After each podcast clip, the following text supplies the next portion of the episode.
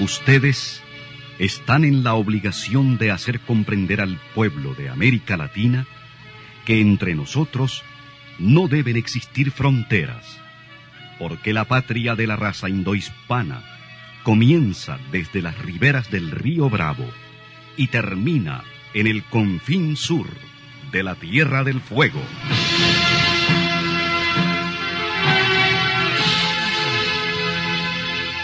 Sin fronteras. Un recorrido por los campos sin límites de la información, la música, la cultura, la economía y el deporte. Los hechos y los hombres que todos los días construyen un mundo sin fronteras. Buenos días, bienvenidos y bienvenidas a Sin Fronteras. Hoy es viernes 12 de febrero de 2021 con Luis Enrique Guerrero y con Carlos José Hurtado cuando son las 6 de la mañana con 30 minutos. Sin Fronteras, la revista con William Griggs Vivado. Sintonícenos en Radio La Primerísima 91.7 y 105.3 FM. En la web www.radiolaprimerísima.com. En Bluefields, Radio Única 105.5 FM, Radio Bluefield Stereo 96.5 FM, Radio Caribe en Bilwi 100.9 FM, Radio Qué Buena en San Isidro Matagalpa 104.5 FM y en Bonanza Radio Estéreo Bonanza 99.7 FM.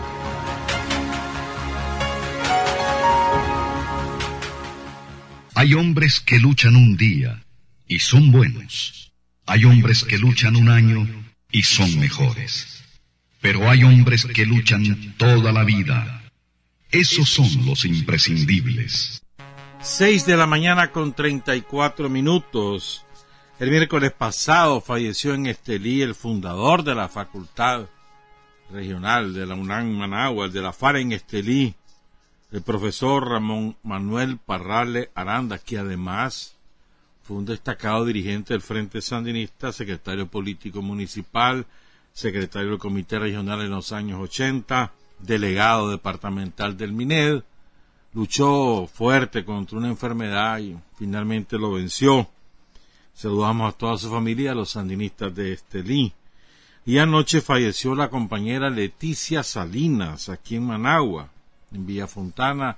Era parte de la V Oscar Pérez Casar. Su vela se realizará esta mañana a partir de las nueve en Sierra de Paz y su funeral es mañana a las diez de la mañana. Saludamos a su familia, a los compañeros y compañeras del Frente Sandinista de la V. Oscar Pérez Casar. Vamos a hablar hoy de esta casta sangrienta que nos quiere dar clase de cómo manejar el país. Vamos a hablar de la casta de la casta somocista.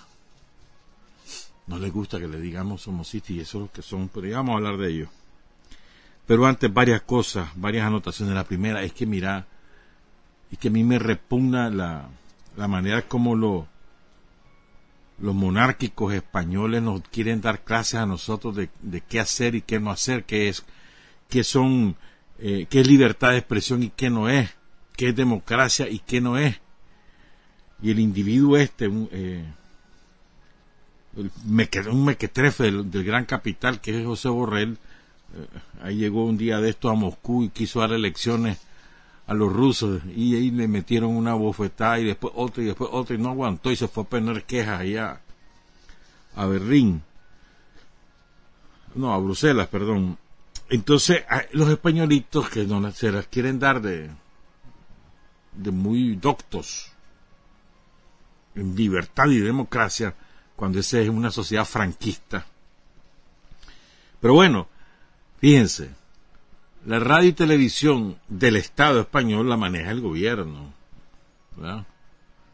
Entonces, pongan cuidado, es que es increíble. El miércoles, este, la hija del rey, una cipota como de 12 o 13 años, qué sé yo, la van a mandar sus padres a costillas de, los españoles, la van a mandar a estudiar a Gran Bretaña. y eso le va a costar 76.500 euros al año, más o menos 82.000 dólares al año, que lo va a pagar el pueblo español. ¿Verdad? Hacer el bachillerato en un colegio de Gales. Entonces, fíjense, pónganse cuidado. Entonces sacan la noticia, ¿no? En la radio oficial, en la radio, en la televisión, perdón, de, España. No sé en cuál de las de la, de la cadena, si la 1 o la 2, no sé cuál. No importa, debe haber sido la 1, sí. Entonces vos sabes que se ponen lo que se llama headlines, o sea, los, los titulares ahí abajo de, están dando la noticia, el periodista o la periodista, están las imágenes ahí abajo, te sale un rotulito, ¿verdad? Un rotulito. No es lo que dijo el periodista, no es lo que decía la información y se lee en off, no, no, no, no, un rotulito. Entonces en el rotulito decía, se va de España como su abuelo. Eso era todo, eso era todo. Porque el abuelo, el tal Juan Carlos, se fue huyendo para no caer preso. Bueno, para no caer preso, no, se fue huyendo para no ser sometido al escrutinio público, porque jamás lo van a echar preso. Eso, son, eso sería para ellos el derrumbe de su sistema. Pero se fue huyendo por corrupto. Ha robado ese hombre de una manera escandalosa, o sea, que es un robo descomunal lo que ha hecho ese individuo, un degenerado, ¿eh? Juan Carlos Borbón. Entonces, como se fue él huyendo, entonces ponen el rotuleto, se va como su abuelo, eso es todo. ¿Saben lo que pasó? Los corrieron. Corrieron al que redactó el, el, el y corrieron al que lo autorizó, los corrieron apenas apareció, los corrieron a los dos. Clase de libertad de expresión, clase de respeto al profesionalismo. Y nos vienen a dar clases aquí. Increíble, ¿verdad? Se va de España como a su abuelo, eso es delito. Los corrieron. ¿No te parece increíble? Corrieron al, al editor, al editor del noticiero, al editor de esa parte y al, que escribió el rotulito. Viendo pues, no te andes creyendo en esos cuentos, en esos santos que orinan, no, hombre. No. Pero bueno, quiero presentarles esta fotografía, sobre todo las que nos ven para, por su, más bien, para quienes nos ven por YouTube o en Facebook Live. Por, cierto, saludos a todos y a todas. Son las seis y cuarenta. Miren esto, esto es, esto es hermosísimo. Les vamos a presentar primero una foto de la microregión Ayapal, en el municipio de San José de Bocay. Todas estas fotografías que les vamos a presentar son de ese municipio. San José de Bocay, que es el límite de la frontera agrícola, digamos, ya esto pega con Bozaguá, pega con allá por el lado con por el lado norte con Honduras, pega con las minas.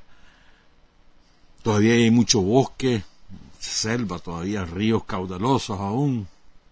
Llueve todo el año. Esta es una brigada médica, miren en qué condiciones van. No solo es que van a caballo, pues que, es el medio de transporte natural en esa zona sino en el lodazal en el que van. Pero es que esos son lodazales. Y ahí van los compañeros y las compañeras.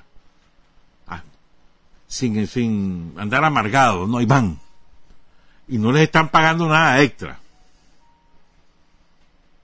Ahí van. Y van a, una, la casa que mejor condiciones presta, ahí se instalan y dan la consulta. Y al regreso lo mismo, hermano. Ah, llevan sus medicamentos, llevan lo, que sea necesario para dar la consulta primaria. Es, maravilloso. El esfuerzo que hacen las enfermeras, los médicos, ¿verdad? Y la comunidad, porque la comunidad los recibe, les acondiciona su, la casa donde van a llegar, le piden permiso a la familia de, esa casita, y llega todo el mundo, pasar consulta. Una maravilla. O sea, eso solo lo puede hacer un pueblo en revolución, hermano.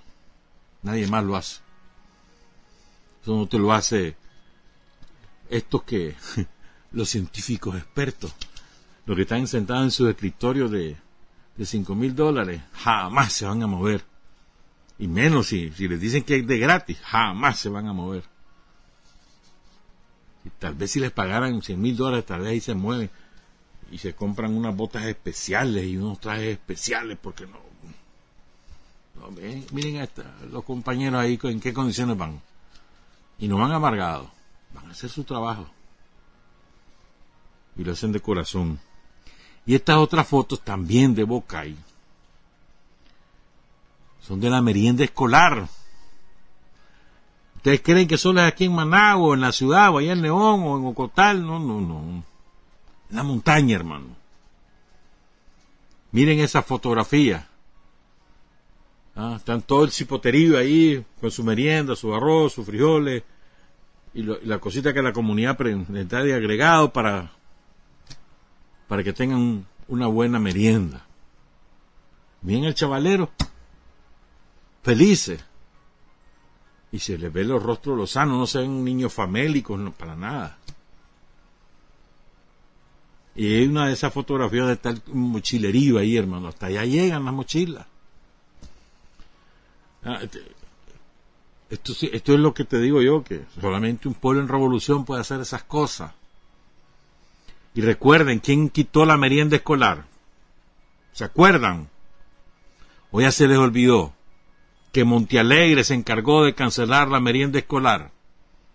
Y así se mantuvo durante todo el régimen de Bolaño que tener memoria. ¿Y quién restituyó la merienda escolar? Daniel. ¿Y a quién beneficia la merienda escolar? A Daniel. Los índices de nutrición infantil se han desplomado dramáticamente en estos años. Daba por el 29%, ahora creo que anda por el 6 o el 7%, imagínate vos. Todavía hay que, hay que trabajar para eliminar totalmente eso. Pero en, en 13 años, desplome total porque eso es pensar en la gente. Bueno, ahora les actualizo rápidamente y después vamos a hablar de la casta. Tenemos a Carlos Fonseca también hoy sobre Sandino. Pero fíjense, actualizo lo de Ecuador. El mejor escenario posible para Arauz, para las fuerzas de Correa, es el que ahora se ha planteado porque el banquero Lazo se le fue arriba al, al, falso indígena y es el que va a pasar a la segunda vuelta y está haciendo un gran berrinche. Yacu Pérez que me la están robando, que este es un fraude, que Correa hizo un pacto con los banqueros, unas estupideces. Pues claro, lo que está es pegando alaridos para arrancar concesiones a Lazo y, y, e ir en, en una alianza ventajosa para él en la segunda vuelta. Eso, el berrinche de él va por ahí, pues, porque no hay nada que hacer. Y ahí Pérez ya está listo y servido. Fíjate que solo faltan por contabilizar el 0.35% eh, de la acta entre las impugnadas y las que faltan por, por contar, que apenas son 16, y ahí no hay manera que lo revierta. Puedo decir, la diferencia es como de como de, a ver, de 17 mil votos ya. Entonces está listo y servido, pues. Arauz logró superar los 3 millones de votos. Eso es un, importante, 32.7. Lazo tiene 1.827.000. Pérez tiene 1.793.000. ¿Verdad? ¿Son qué? Son 27 y 7, 34 mil votos de diferencia. ¿Verdad? Entonces, ¿Por qué es tan ridícula la, denuncia de que Correa negoció? Porque la presidenta del, Consejo Nacional Electoral de, Venezuela, de, Ecuador, la presidenta, es del partido de Pérez, de, de. Es de su partido. Porque todo el Consejo Nacional Electoral está dominado por la fuerza anticorrea. O sea, es bastante absurdo. Pero bueno, tiene derecho al berrido, pues, y lo que quiere es negociar. Pero el mejor escenario para, para Arauz, Andrés Arauz, el candidato de Correa, ¿por qué es el mejor escenario? Porque te permite distinguir nítidamente los dos proyectos. Un proyecto nacionalista, popular, con un proyecto neoliberal y proimperialista. En cambio, con el Pérez, que tenía un discurso izquierdista y en la práctica realmente es un defensor del neoliberalismo, entonces tendía a confundir al electorado. Ahora ya te permite eh, discernir con nitidez quién es quién. Aunque Pérez va a ser la quinta columna al, lado, al servicio de Lazo y de los banqueros para tratar de acabar a Andrés Arau, pero aquí tiene este escenario el que el, mejor escenario para, para las fuerzas progresistas de Ecuador y ojalá que logren ese 18% que le falta para ganar, pues porque tienen que ser el 50% más un voto, digamos, alrededor de 6 millones, un poco más de votos, dependiendo cuántos vayan a votar. Esta vez votaron o acudieron a la urna 10 millones, 600 mil, pero de, ellos hubo 1.340.000 votos blancos y nulos. O sea, votos válidos realmente fueron 9.260.000. Entonces, si se repite ese escenario, más o menos esos votos válidos, a, a Arauz le bastaría con 5 millones de votos para ganar. Pero lo más probable es que haya un poco más, menos de votos blancos, un poco menos de votos nulos y quizá un poco más de concurrencia porque va a ser un ambiente sumamente polarizado y la polarización convoca al voto. Vamos a ver, pues, pero es buena noticia, sí que, que ha salido el falso indígena. Yacu Pérez, que es un, un quinta columna. Ok. ¿Qué se han creído la familia de apellido de este país? ¿En qué país creen que están? ¿Creen que estamos en la Nicaragua del siglo XIX? Va. O la Nicaragua de la década del 50 del siglo XX. Va la Nicaragua de 1990. No, hermano, aquí hay un cambio radical de carácter sociológico, de carácter político, de carácter social, de carácter cultural, un cambio radical de la sociedad. O sea, son tan estúpidos, porque no hay otra palabra que los describa, que creen que en la mentalidad del pueblo de Nicaragua todavía prevalece el, reconocimiento a la familia de abolengo. Como que si el pueblo de Nicaragua sigue siendo desclasado, sigue siendo sometido culturalmente a las tradiciones feudales del español que se implantaron aquí en Nicaragua. No, hermano. es que la realidad ha cambiado dramáticamente. Aquí los apellidos ya no son lo que eran. Ya la gente no seguía por apellidos, seguía por comportamientos. Ahí sí seguía. Incluso entre ellos mismos, entre ellos mismos, los somocistas de nuevo cuño o de viejo cuño, entre ellos mismos hay repugnancia hacia los apellidos. Pero eh, de verdad es que eh, uno, se asombra. creen que las realidades se pueden calcar. Es decir, y no saben ni siquiera leer, estudiar las nuevas realidades, no solo del país, sino del mundo.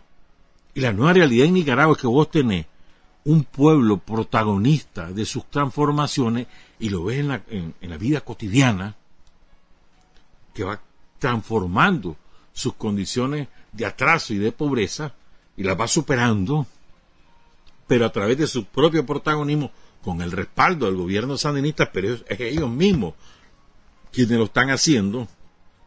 Y a pesar de todos esos abolengos, a pesar de toda esa casta sangrienta, casta sangrienta, que se ha ocupado únicamente de enriquecerse y de oprimir al pueblo de Nicaragua a lo largo de toda la historia. No es de ahora, es de siempre. Entonces, el pueblo de Nicaragua ha sabido sacudirse la tutela de los apellidos y de los abolengos y de las castas. Le ha costado, le ha costado sangre le ha costado sacrificio, pero lo ha logrado. Hay algunos, hay sectores minoritarios que todavía siguen soñando con, o no sé qué chochada de, de la fulanita, o del fulanito, o del sutanito, o de la sutanita, no, pero es una minoría generalmente hijos de casa, como se decía en aquellos tiempos, es decir, gente totalmente enajenada, que se cree de casta sin serlo, pero que aspira a conformar su propia casta. Esa es la gente que todavía reconoce la casta, los apellidos y los abolengos, y que cree que esos son los llamados a mandar, los llamados a gobernar, porque así están designados por nacimiento, por cuna. Pero el resto de la gente, a ver si la inmensa mayoría de los nicaragüenses ni siquiera recuerdan quién fue fulano o sultano o perencejo.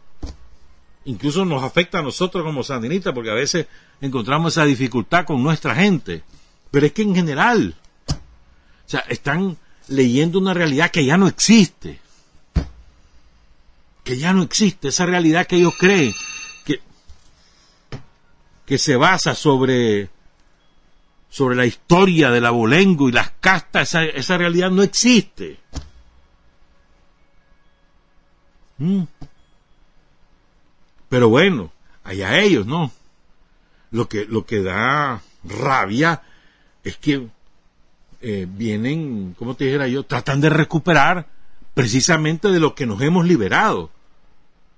Recuperar tradiciones de opresión y de feudalismo que ya hemos superado. Y vienen y nos hablan además como dueños, como que si fuera su hacienda. Así nos hablan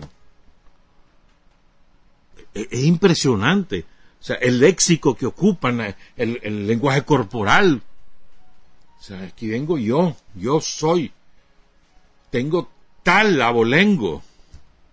Tengo tal nivel de conocimientos académicos. Y tengo tanto dinero. Yo, por lo tanto, sí voy a hacer bien las cosas porque tengo dinero, porque tengo casta y porque tengo conocimientos académicos, sí me voy. No es que yo sí voy a resolver porque yo sé los problemas de la gente y me identifico con ellos. No es yo sí voy a resolver porque yo recojo lo que la gente piensa y voy a hacer lo que la gente... No, no. Es porque yo soy. Porque así nací. Nací en cuna de oro y yo por lo tanto estoy designado, ungido de nacimiento para mandar. ¿En qué país crees que está? Es impresionante, de verdad que es impresionante. O sea, cómo, cómo se, la, gente se, desquicia, ¿no? Y se desquicia por el odio de clase. Este es el fondo del asunto, es el odio de clase.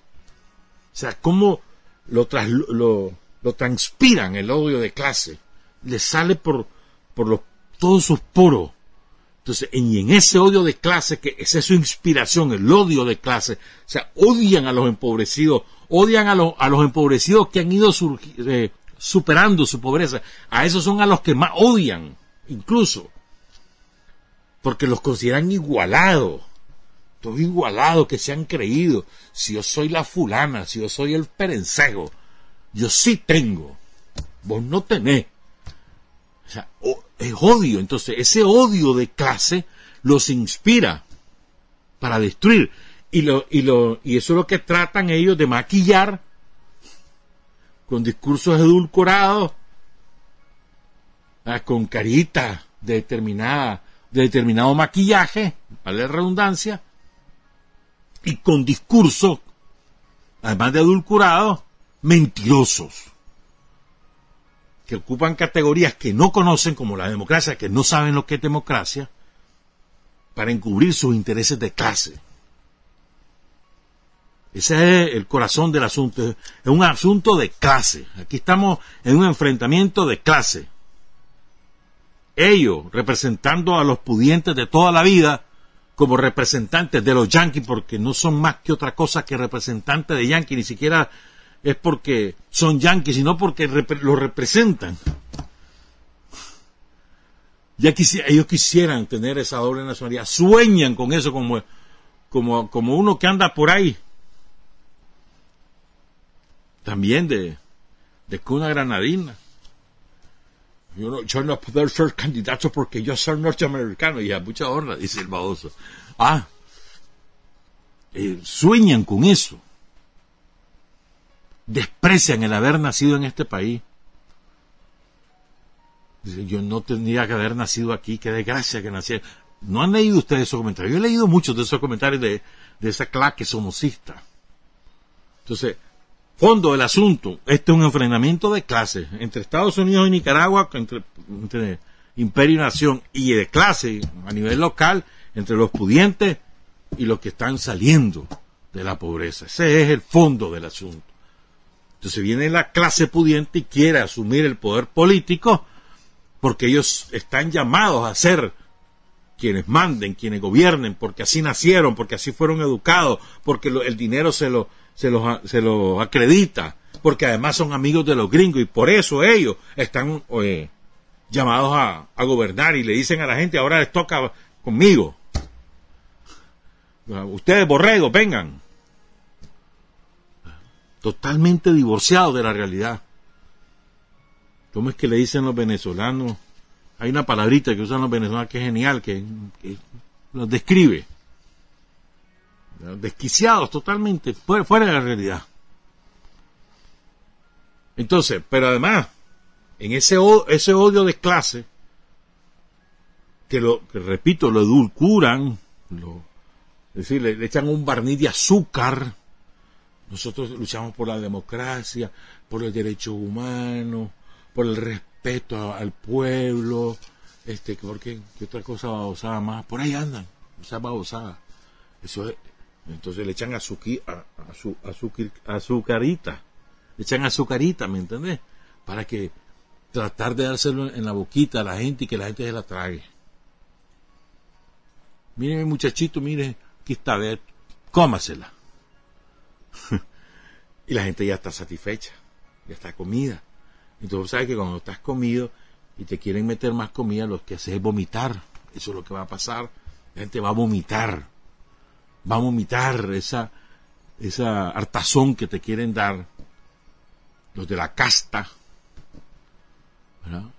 La va a vomitar porque están satisfechos y les repugna ese tipo de comida. Eso es lo que va a ocurrir. Pero lo que yo quería insistir es que, o sea, que hay un divorcio total entre la realidad que, de la cual somos protagonistas, de las cuales somos testigos de esa realidad y los que las castas quieren imponernos. Y además con, con un agravante, tienen sobre sus hombros sangre derramada del pueblo de Nicaragua, y no solo sangre derramada por la aventura sangrienta, vale la redundancia, de abril de 2018. No, no, no. Tienen a centenares de miles de nicaragüenses asesinados por la vía del hambre. Son responsables del hambre en Nicaragua durante siglos. Son responsables. Son responsables de la enorme pobreza que vive el país. Ellos son responsables mientras ellos vivían en la opulencia, mientras ellos estudiaban en Harvard, en, en ¿cómo se llama el otro? En, el de Massachusetts, no sé qué, o allá en París, mientras ellos allá se daban la gran vida, aquí la gente moría de hambre. Y después nos vienen a hablar en nombre de ellos. O sea, ¿qué han hecho por ellos? ¿Cuándo en la vida la casta ha hecho algo por el pueblo de Nicaragua? ¿Cuándo en su vida? ¿Cuándo? Díganme.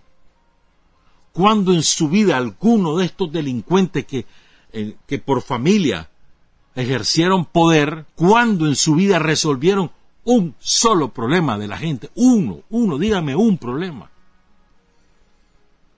El otro día me recordaba un amigo, y es verdad, yo lo había olvidado, no lo había olvidado, pues, o sea, no lo he mencionado. Es verdad. Nosotros sacamos en cara lo del ferrocarril, ¿verdad? y con toda la razón del mundo, ¿qué sería Nicaragua con ferrocarril? Es que sería dramático la diferencia.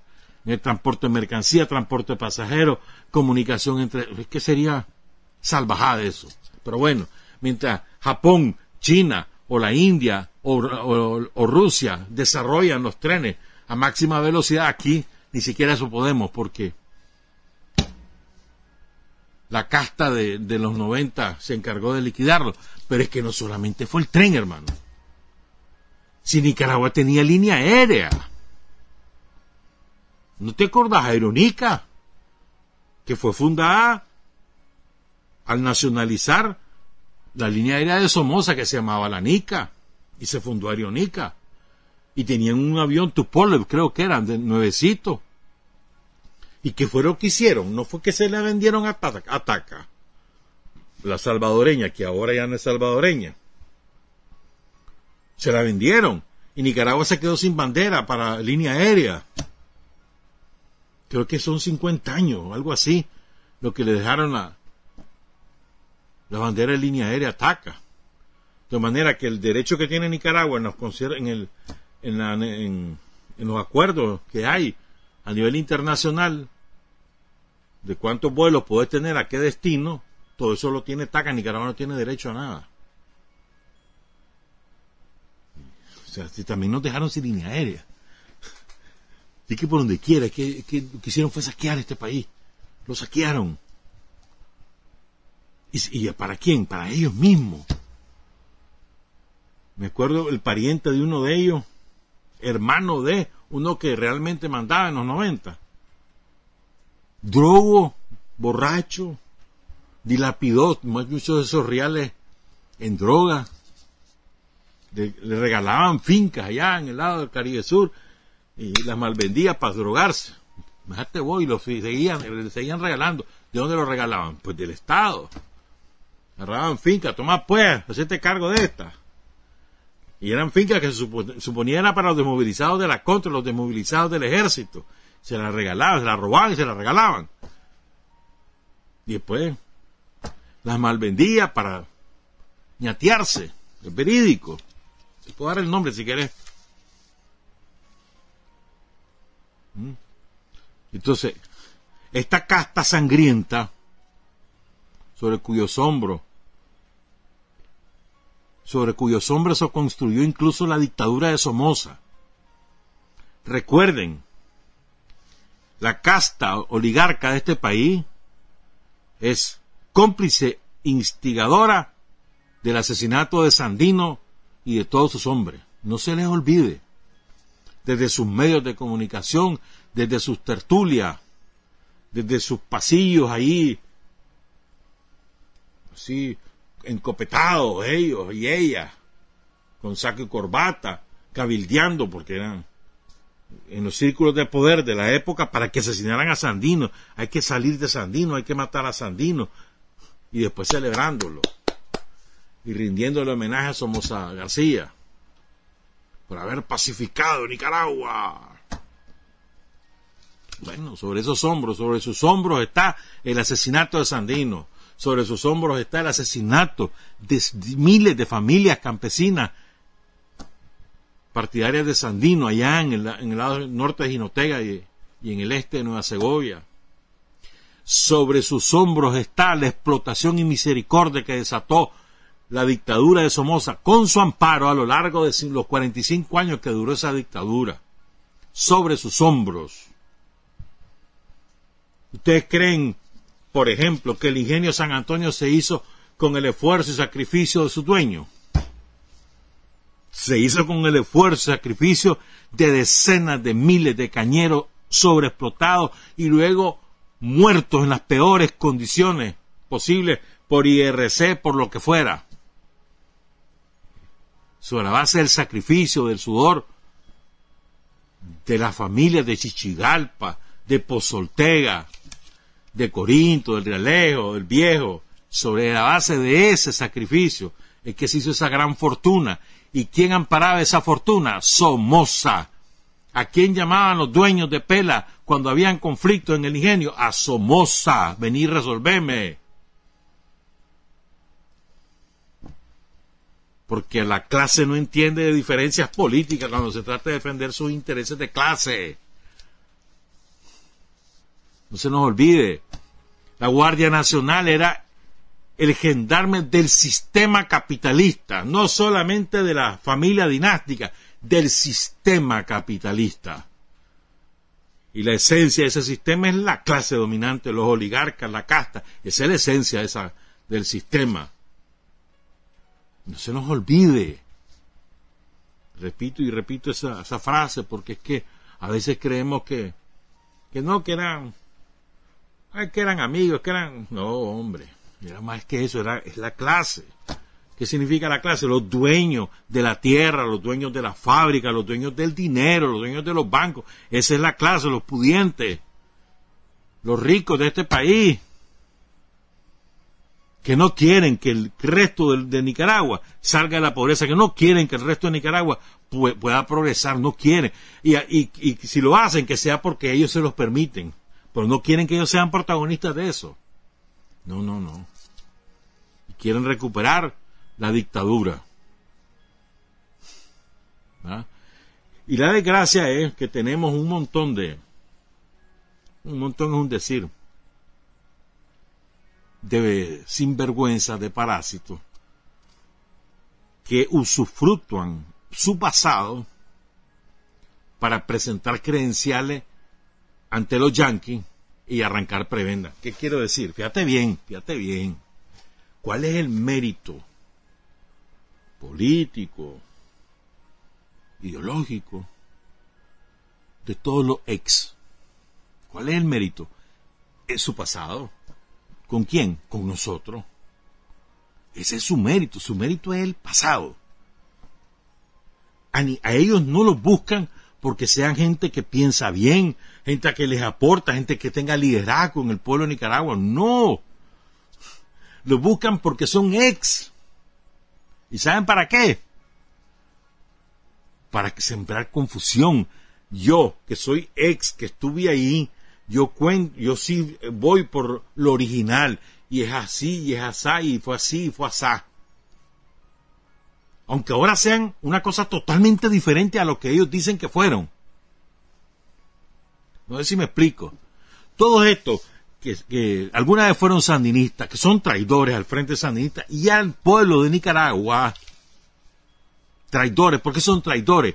Porque un sandinista no puede proclamar ser sandinista y ser pro-yanqui. Eso es, eso es simplemente contrario a su naturaleza. Ya está. Si sos sandinista, sos anti-yanqui, anti-imperialista, nada más. Ya está y el que se comienza a hacer acuerdos con los yanquis dejó de ser antiimperialista, dejó de ser sandinista. Y ahí están ese montón de sinvergüenza que parasitan lo que fueron. No lo que son, lo que fueron. Que sacan de credencial lo que ellos fueron. Ex ministro, ex no sé qué, ex no sé cuánto. Porque no han hecho méritos propios después de salir del frente. No tienen méritos propios. No tienen aportes de ningún tipo. Son ex. Ex todo y a todos los ex y a todos los traidores, revisen la historia de cualquier país del mundo, a los ex y a los traidores terminan en el basurero de la historia. Es inevitable, porque quienes los usan ahorita, a quienes se vendieron, les va a pegar la patada, ya sabes a dónde, porque va a resultar un estorbo, como ya les está pasando ahorita. Les están pegando la patada. Han preferido ahora agazaparse, porque lo que quieren son curules legislativas saben que no pueden ganar la presidencia, entonces quieren por lo menos una curul legislativa, una bancadita ahí de tres, cuatro. Pero parasitan lo que fueron. Es increíble, ¿verdad? O sea, hasta en eso es gracias al pueblo de Nicaragua, porque están hablando de lo que fueron. Algunos de ellos, claro que hicieron aportes, sí, en la lucha contra su sí, hombre, y nadie se lo niega. Pero eso fueron, no son. Hoy son puñaleros del pueblo de Nicaragua, les están metiendo el puñal en la espalda, vendiendo la soberanía patria, traicionando sus más sagrados intereses. Eso es lo que hacen ahora. Entonces borraron de un plumazo todo lo que fueron, pero siguen parasitando lo que fueron. ¿Con qué credencial van ante la embajada gringa? Yo soy, yo soy fulano de tal. No. Dicen, yo fui tal y tal cosa conozco tal y tal cosa. sobre la base de su pasado, quieren construir su futuro. Y es imposible. No hay forma, no hay forma. Ya lo van a ver en las elecciones, y lo van a ver. Pero además, eh, el colmo estuve leyendo ayer, ayer o antier, a estos dos músicos, muy buenos músicos, reclamando por derechos de autor sobre canciones de Sandino, que se redame la copa no es de ninguno de ellos. Esa es una canción de Sandino, de la época de Sandino, que fue trasladada por tradición oral, por los campesinos, por la gente de Sandino, que se la fue contando a sus hijos, a sus nietos, a sus bisnietos. Así fue que se recuperó esa canción, eh, como somos los libertadores, como otras muchas. Y ahora resulta que ellos son los dueños de esa música. Que se han creído. En que, no te digo que es impresionante. ¿A qué le cantaban? A la lucha del pueblo de Nicaragua. ¿Quién hacía la lucha? El pueblo de Nicaragua. ¿Qué serían ellos sin el pueblo de Nicaragua? ¿Qué serían ellos? O sea, e, e, es impresionante también cómo, cómo se cree en la mamá de Tarzán que yo hubiera sido tal cosa con o sin la lucha del pueblo de Nicaragua. Jamás, jamás te conocieron porque simplemente cantaba la lucha del pueblo de Nicaragua. El momento que la dejaste de cantar, nadie te oye.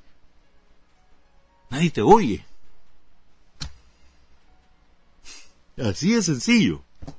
Revisen. Yo no el otro día estaba pegando alarido porque ya nadie le ayuda, estaba buscando ayuda del Departamento de Estado, ya no vende nada. Y, ¿Por qué? Ya no hay identidad con el pueblo de Nicaragua. Quieren borrar, ellos quisieran borrar todas esas canciones que hicieron, que llevan la palabra sandinista, la quisieran borrar todita, que no existieran, quisieran borrar su pasado. Les da vergüenza. Porque Dice, qué barbaridad, ¿cómo es posible? Ya. digo, así, así extremos son. Ah, pero cuando van a buscar reales, entonces ahí sí sacan la credencial. Mira, yo soy conocido por esto, por lo que fui. Ya, para los nuevos ricos, no, yo ya no soy eso, me equivoqué.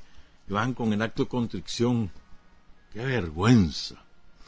Todos tenemos derecho a cambiar de idea, a cambiar de opinión cambiar de posición, todos tenemos ese derecho. Todos, cualquier ser humano tiene ese derecho. Y ahí, si yo te casás y te casás profundamente enamorado y a los 5 o 6 años ya no lo estás, tenés derecho a no estarlo. Y a divorciarte y ya está, ya está. Pero te divorciaste y ya no vas a ser el ex de la fulana. Sos vos. Y no andes hablando mal de la fulana ya está, te divorciaste, dejaste de querer, lo que sea, está. Ah, no, pero estos no. ¿Ah? ¿Me entendés? Pero además, este, es como que, como te dijera yo, todos los poemas que ellos musicalizan resulta entonces que son ellos los dueños, y son poemas. Por ejemplo, el himno del frente lo escribió Tomás, en su gran mayoría, me consta eso, puedo hablar, tengo experiencia sobre Conozco esa experiencia en primera persona, cómo se hizo ese himno. O la de Carlos Fonseca, conozco también en primera persona cómo se hizo el canto a Carlos Fonseca. No es que me lo contaron, yo lo viví. Y, resulta ahora que son los dueños, pues. Qué locura, ¿verdad? Pero además, decime vos, una vez que vos sacás una canción, hermano, y si esa canción pega, la gente es la dueña. Como que me diga ahora que las canciones de Miguel Acevedo Mejía o de, o de Pedro Infante o de Otto de la Rocha o qué sé yo, pues, bueno, y si querés poner las canciones en inglés también ponérselas, pues, la de los Beatles, pues, o la de los Bee Cuando la gente se apropia de, de algo, eh, pasa a ser patrimonio universal. Eso siempre ha sido así a lo largo de la historia. Ahora vienen reclamando el sacrosanto derecho de la propiedad. Por eso es que me cae mal a mí que anden firmando fotos y poniendo sellos en la foto. Como que si no es la gente la protagonista. ¿Qué sello vas a poner si es la gente? Esta, foto la hice yo. Esta foto es de la alcaldía. Esta foto... No, hermano, si la, es la gente la protagonista, ¿qué, ¿qué derecho de propiedad reclamar? Pero bueno, ahí me estoy cambiando de tema. O sea, lo importante aquí es que, mira, hermano, el pueblo de Nicaragua se sacudió ya la tutela de las castas. Se la sacudió, se la sacudió para siempre, te lo aseguro. En la medida que el pueblo de Nicaragua se va educando, va alcanzando nuevos conocimientos, se va organizando, va adquiriendo conciencia sobre cómo ellos mismos, el pueblo de Nicaragua mismo es capaz de liberarse primero de la dictadura y luego del yugo de la pobreza y de la, opresión a la que lo sometió la oligarquía. En la medida que va adquiriendo esa conciencia, el pueblo de Nicaragua también se sacude la casta. La realidad de hoy, de este país, es radicalmente diferente, no solamente a la de 1979 o a la de 1934 o la de 1900, sino la realidad de hoy es drástica, radicalmente diferente a la de 1990. No tienen punto de comparación. La realidad sociológica, la realidad ideológica, la realidad cultural, la realidad económico-social, totalmente diferente y no podés aplicar recetas de entonces para hoy. Y eso es válido para vos y para mí. Y eso es válido para ellos y para nosotros. No hay recetas, vos tienes que leer la realidad actual, tomando en cuenta tu historia. Sí, claro que sí. Partiendo de tu historia, pero no podés agarrar recetas y aplicarlas hoy. Y ese va a ser, en eso por lo menos agradezco, mano ese va a ser el error que los va a llevar a la muerte política. Ahí vas a ver, va a ser riquísimo eso. Vamos a terminar de sepultar. Hay otro aspecto que quiero abordar, pero vamos a hacer la pausa y volvemos. Son las 7 con 19. Para decir la verdad hay cinco dificultades. Tener el coraje para comunicarla, la inteligencia para reconocerla, el arte para convertirla en arma, la capacidad para seleccionar a aquellos en cuyas manos será útil y la habilidad para propagarla. Está usted sintonizando Sin Fronteras.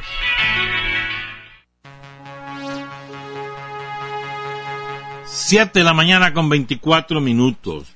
Un matrimonio amigo iba pasando ahí por San Rafael del Sur, donde, donde hay un ingenio y parece que sí se puede entrar, la cosa es que entró. O sea, un ingenio privado, fue privatizado, una de las tantas cosas privatizadas por, él, por la casta. Y entonces, y se toparon con este monumento, los que están sintonizando por Facebook Live van a ver esto, o los que nos vean por YouTube. ¿Saben quién es él? Ese monumento a quién está dedicado al comandante Julio Buitrago Urroz. ¿Por qué? Porque ese ingenio se llamaba Julio Buitrago. Y tiene esta frase inscrita.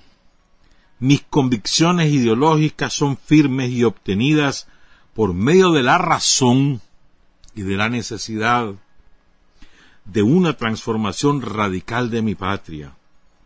Yo seguiré el sol de la libertad por donde marchó Sandino comandante Julio Buitrago El monumento está abandonado, derruido.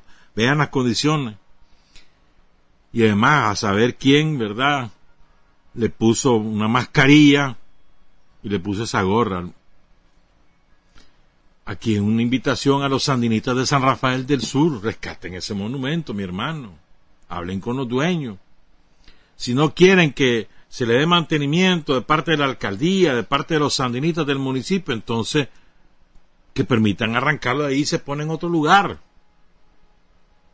¿No te parece? O sea, eso es, importante. Este es el imaginario político de nuestro héroe. Son símbolos. No, los, no podemos nosotros permitir este manoseo y además ese abandono. Que se hable con los dueños. Miren, permítanos darle mantenimiento. Y se le da el mantenimiento. Miren cómo está de ruido eso. Y que no se le falte respeto, que se le dé protección. No quieren, porque son anti, no importa. Entréguenlo. Pues. Y si no quiere, confísquenlo. O se hace un operativo, vámonos a sacarle ese chunche ahí. Hombre.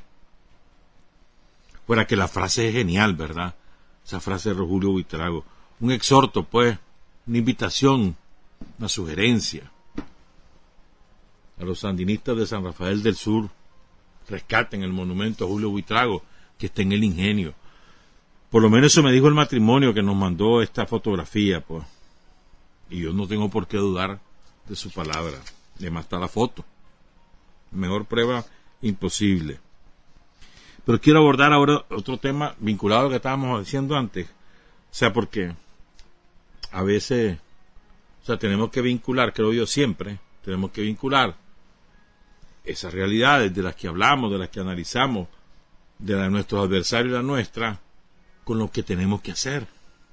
Y también con otra cosa, miren, estaba leyendo un artículo que salió ayer de un intelectual mexicano, defensor de la revolución latinoamericana de todas, en todas partes, defensor de Nicaragua, de Cuba, de Venezuela, de todas las revoluciones mexicano, Fernando Abad Domínguez, mexicano, repito, y es sobre la crítica.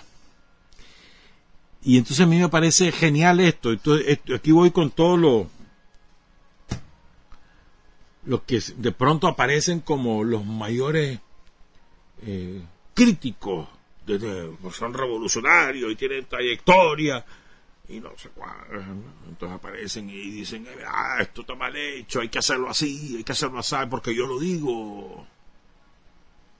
Dice Fernando Abad. Lean ese artículo, lo pusimos en la web. Voy a leer la parte final nada más, la parte más que nos viene a nosotros. La crítica como herramienta en manos del pueblo trabajador debe ser un organismo vivo y un producto social que se necesita a sí mismo para sobrevivir en el medio ambiente idóneo, que es el aporte y el avance, la crítica. La crítica es una herramienta del pueblo trabajador. Pero si no existe el pueblo trabajador, no hay crítica, hermano. Eso no hay crítica válida, no es cierto. ¿Y cómo se mide? En el avance, en los aportes, para avanzar. Es un acto creador, dice Fernando Abad. Por eso es indispensable mantener ajustadas las agujas de su objetivo. Es decir, que el blanco esté bien ubicado, el blanco de la crítica. Mantener clara, prístina sus, sus metas y no permitir las desviaciones o las deformaciones que se infiltran al confundir la crítica con el pleito. Una cosa es crítica otra cosa es pleito. Me parece genial esto. No permitir las desviaciones o las deformaciones que se infiltran al confundir la crítica con el pleito. Sigo.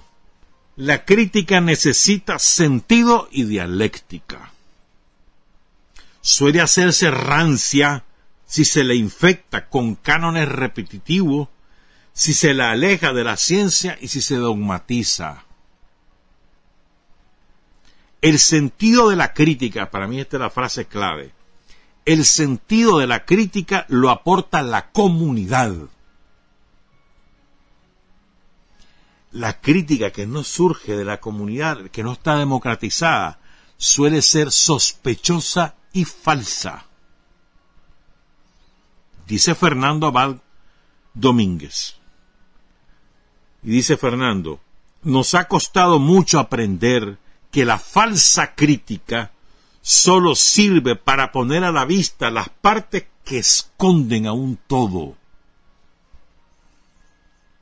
O sea, no hay que perder de vista la obra común, la obra total que es la revolución. Entonces, cuando vos comenzás y enderezar las críticas y no a partir de la comunidad, no a partir de lo que vos pensás, porque vos te crees la mamá de Tazán y no sé qué, no sé cuánto, pues de relevancia una parte y ocultas el todo. Oigan esto.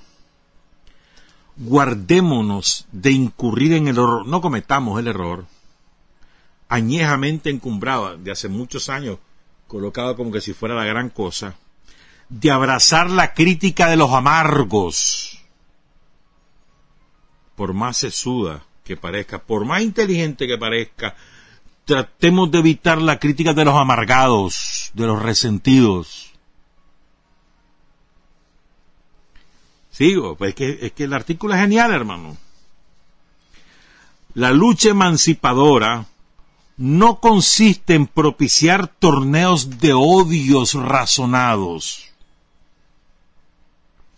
No consiste en hacer de la amargura un baluarte ni de la revancha un mérito.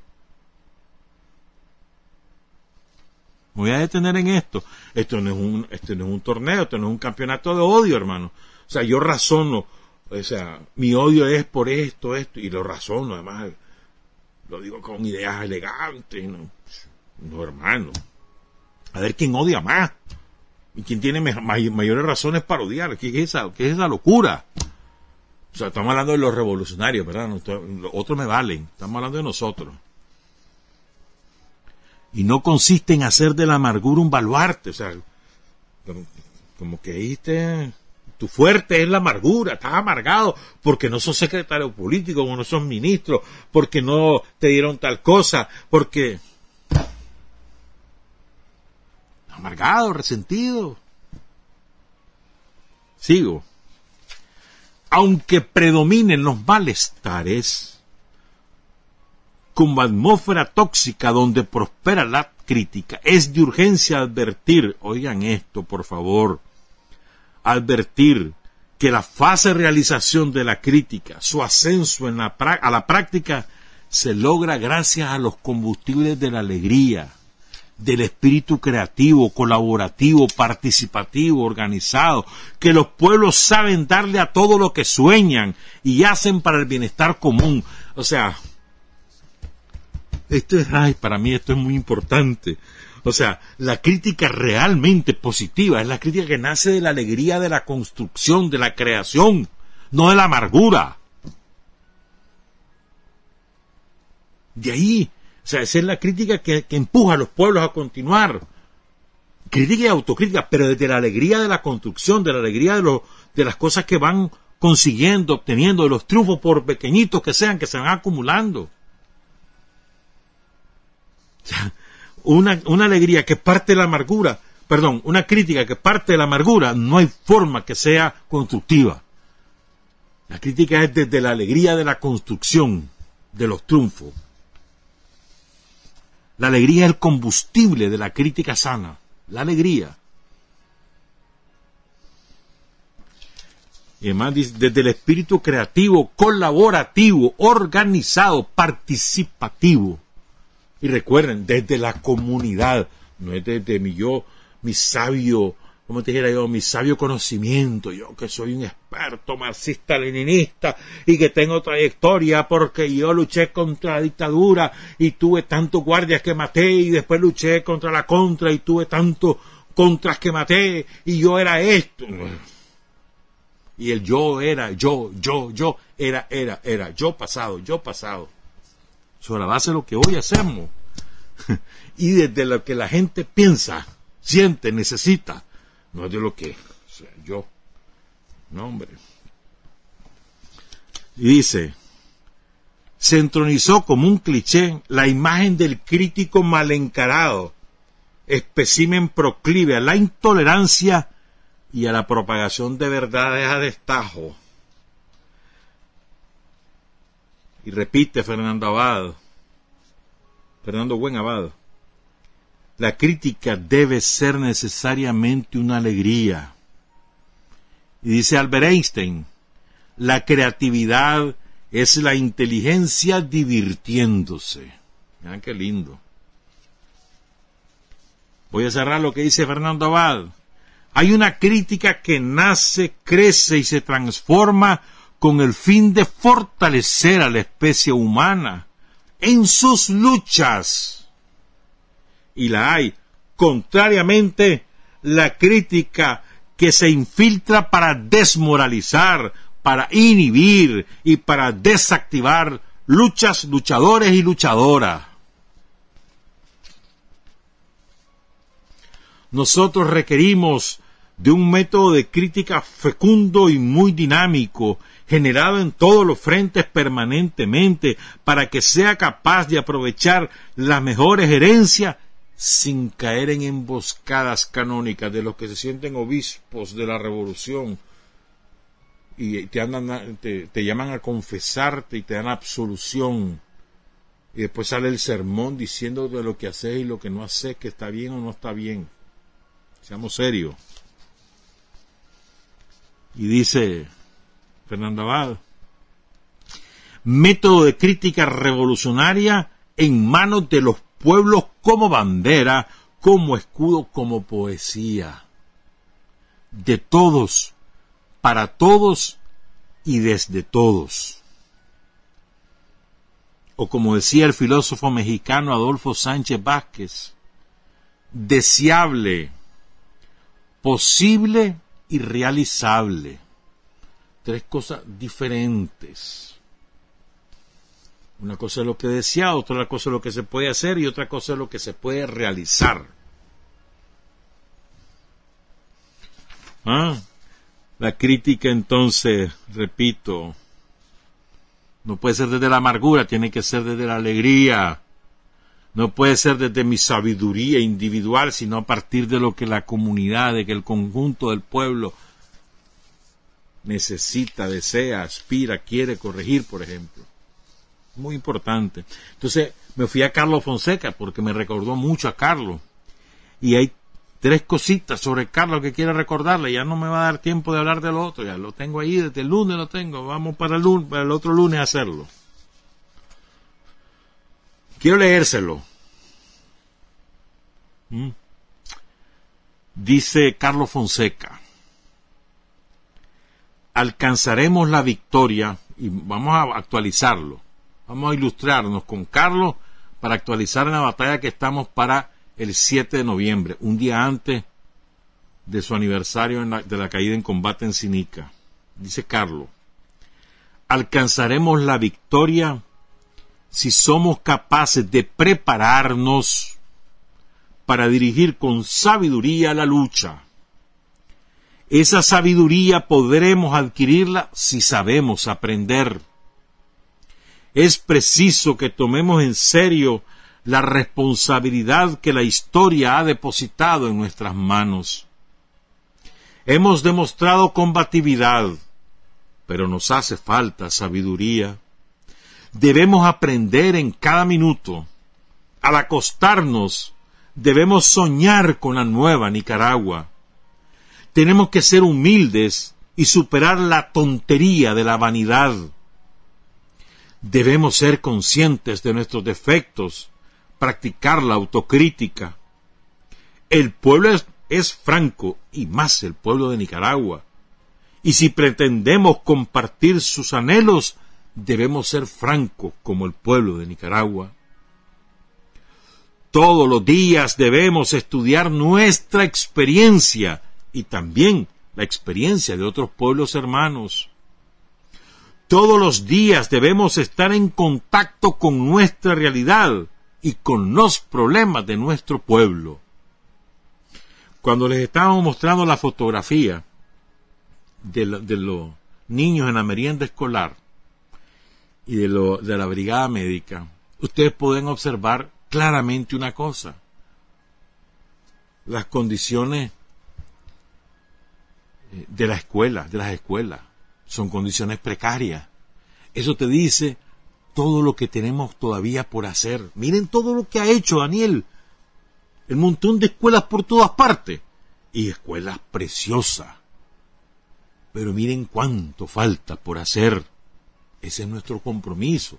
Por eso queremos ganar las elecciones. Porque queremos acabar con todas esas escuelas precarias y tener en todos lados las escuelas lindas que se han hecho en tantos sitios a veces se nos olvida por qué es la lucha.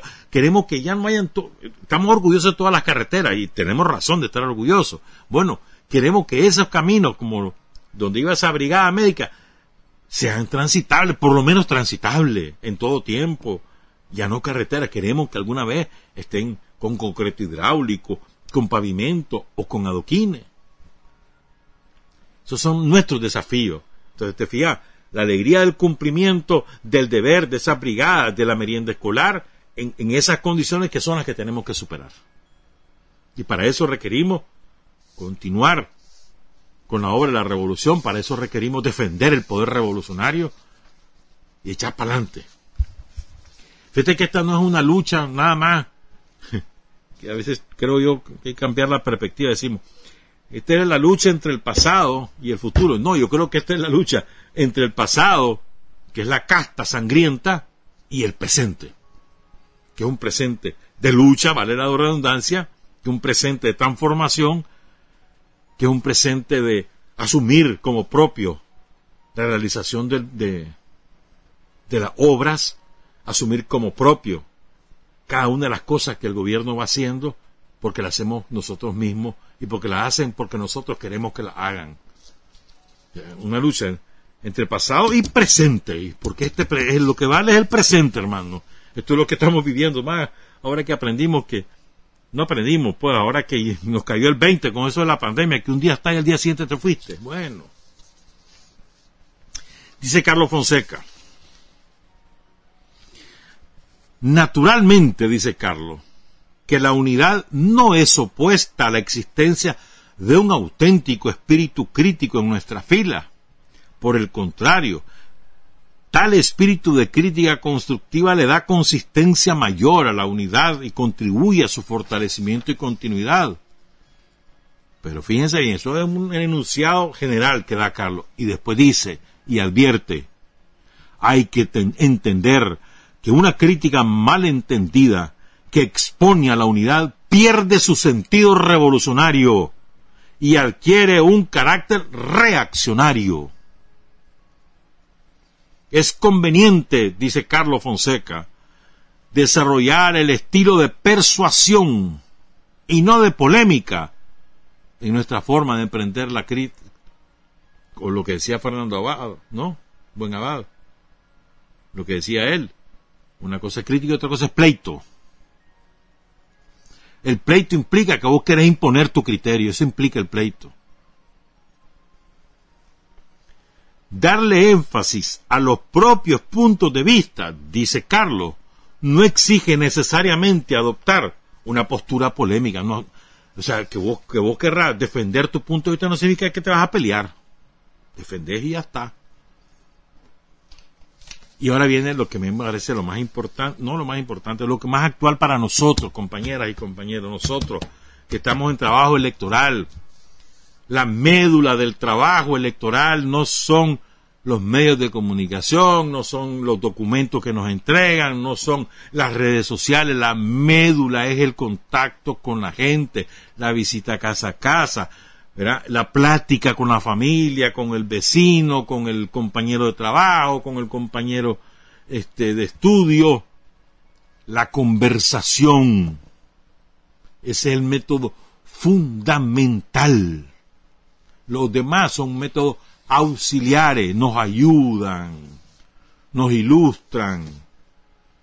Lo fundamental es la conversación. Y dice Carlos Fonseca, la persuasión exige tener en cuenta la dosis de razón, por ínfima, por pequeñita que sea, en la opinión que cada uno expresa.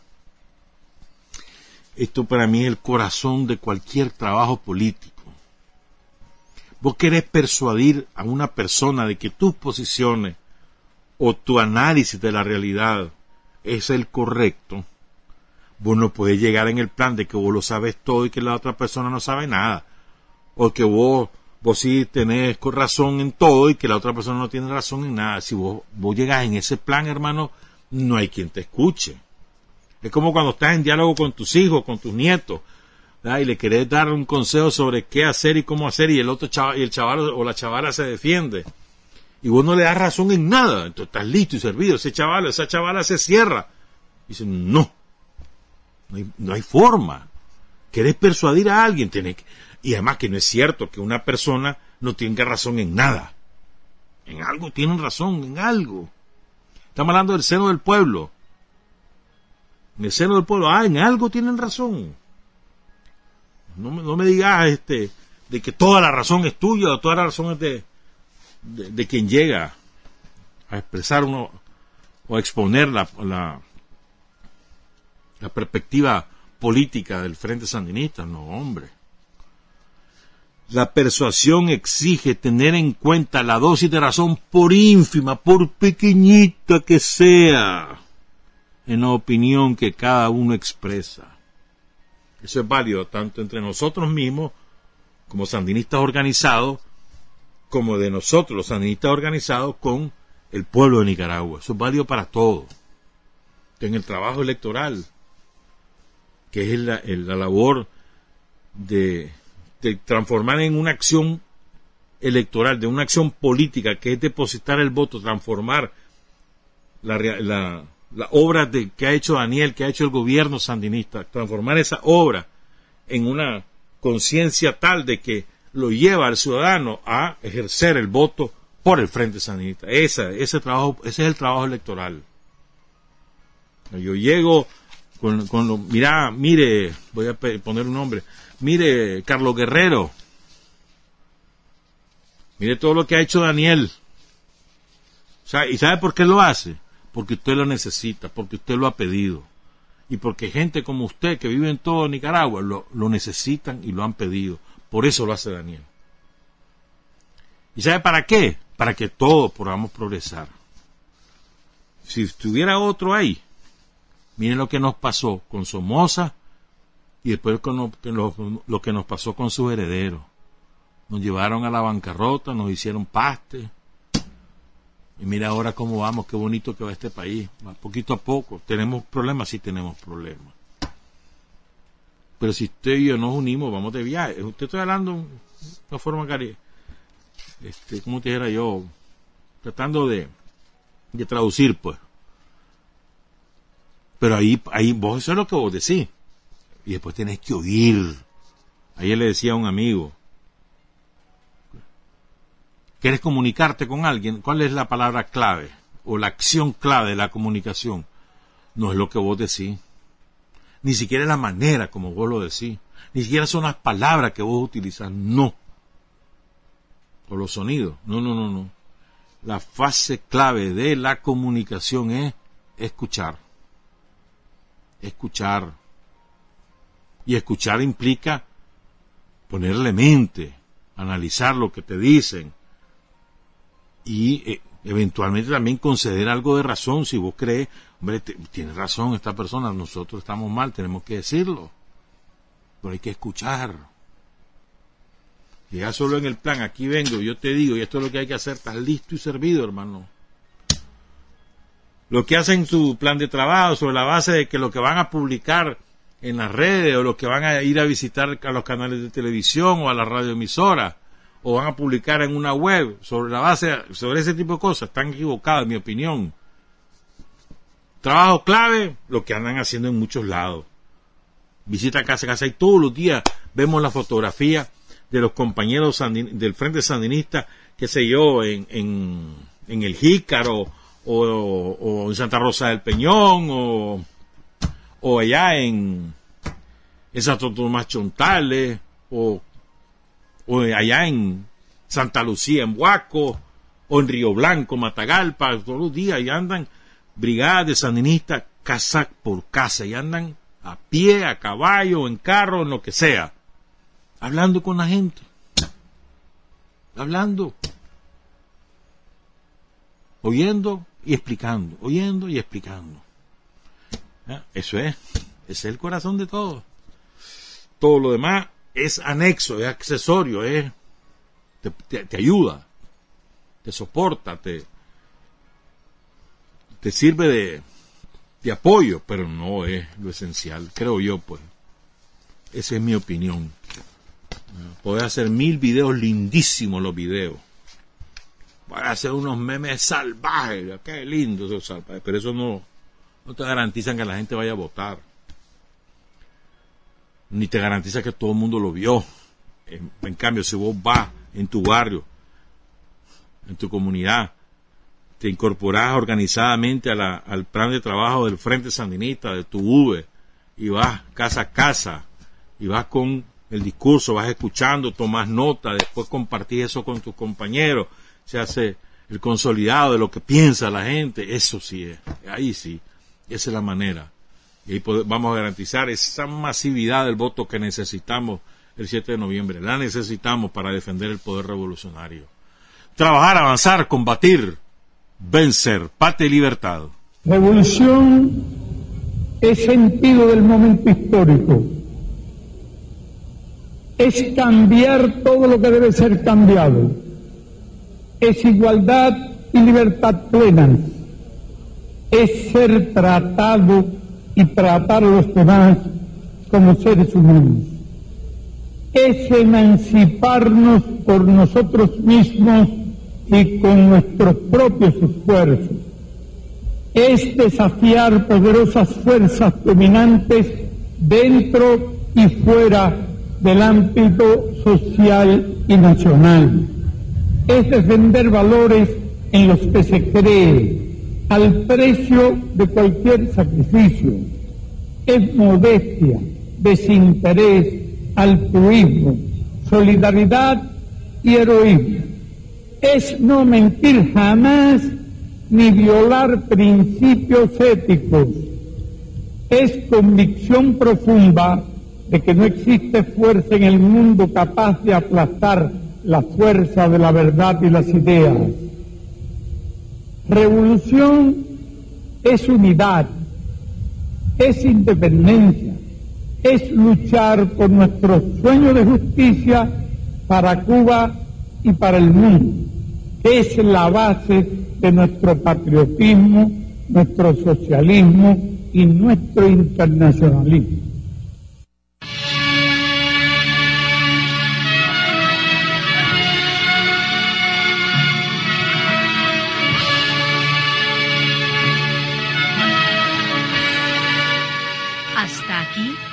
Usted y nosotros hemos recorrido el mundo sin fronteras los hechos que los hombres producen transformando su realidad. Desde aquí, Nicaragua, tierra de libertad.